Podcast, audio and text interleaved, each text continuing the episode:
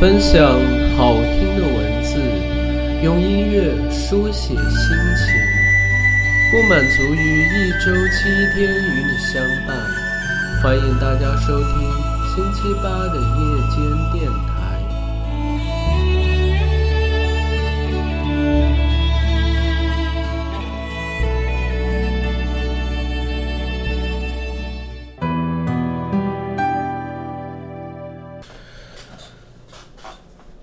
亲爱的听众朋友们，大家晚上好，欢迎收听荔枝 FM 四三零九八五星期八的夜间电台。今天上线以后，听了一下自己早期录制的节目，我必须承认，当时的录音设备不好，而且自己的经验也不足，有一些不大不小的遗憾在里面。所以我会用一段时间把过去做过的部分节目重新录制、重新剪辑。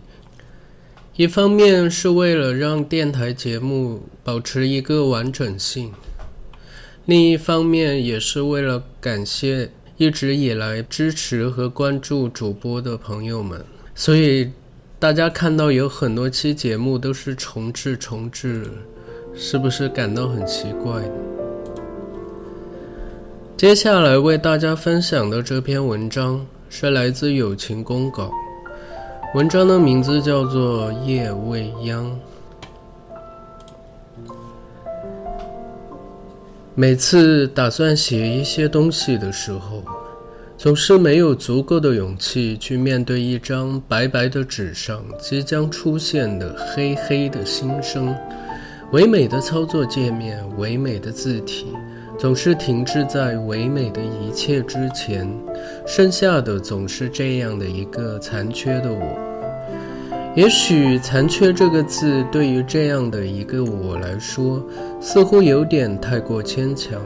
毕竟生活上基本的需要都是很轻易可以得到的，而且还有一个非常疼我的人，尽管他去了远方的一个陌生的城市。但是我们的心依然靠得很紧，可是也就是这样一个我，心中也有一些小小的不甘，小小的苦恼。对于那些看惯了大起大落，终日游离于大喜大悲之间的人们来说，可能我的经历甚至不能算作是人生。但也正是这样一个我，终于鼓起了勇气。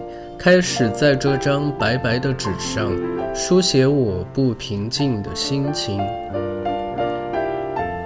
看过很多的文章，看书倒不多，但最让我痴迷的是安妮宝贝的文字，因为她是一个将文章、书籍称作文字的女人。也许你可以假设这样一个环境：吵闹的都市。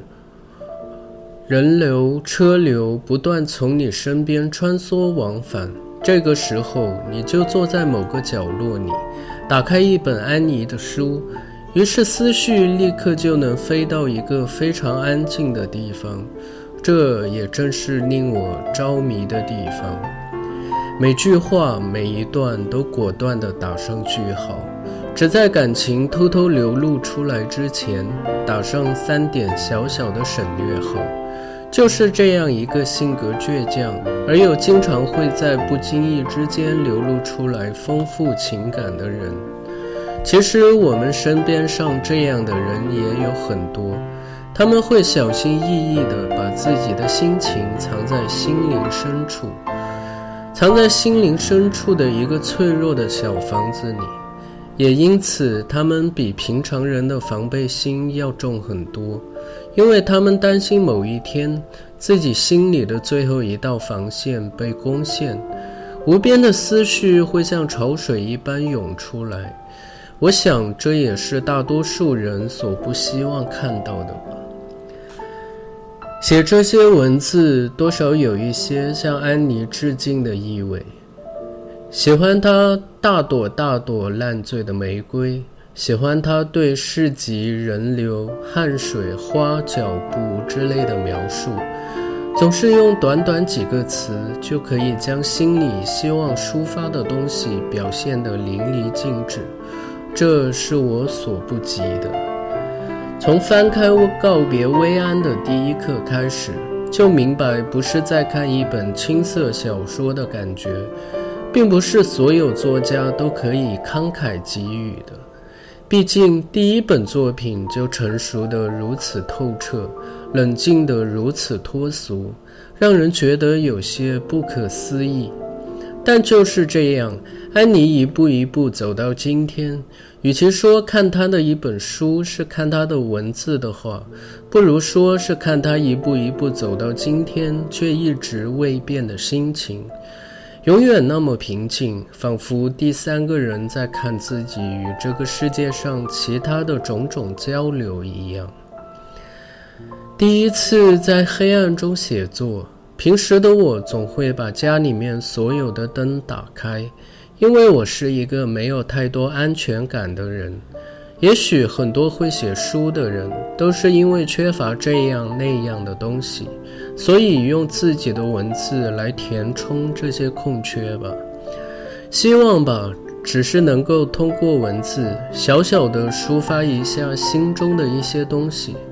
毕竟，文字可以表达的东西局限于此。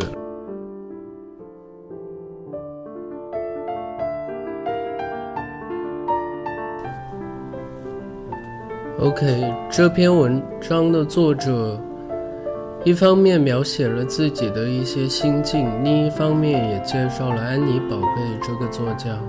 安妮宝贝也是我本人非常喜欢的一个作家。对于八零后、九零后的朋友来说，应该非常熟悉。他在两千年出版了第一本短篇小说集《告别薇安》，二零零一年出版了第一本散文集《八月未央》。在这之后，安妮宝贝一直是畅销书排行榜上的常客。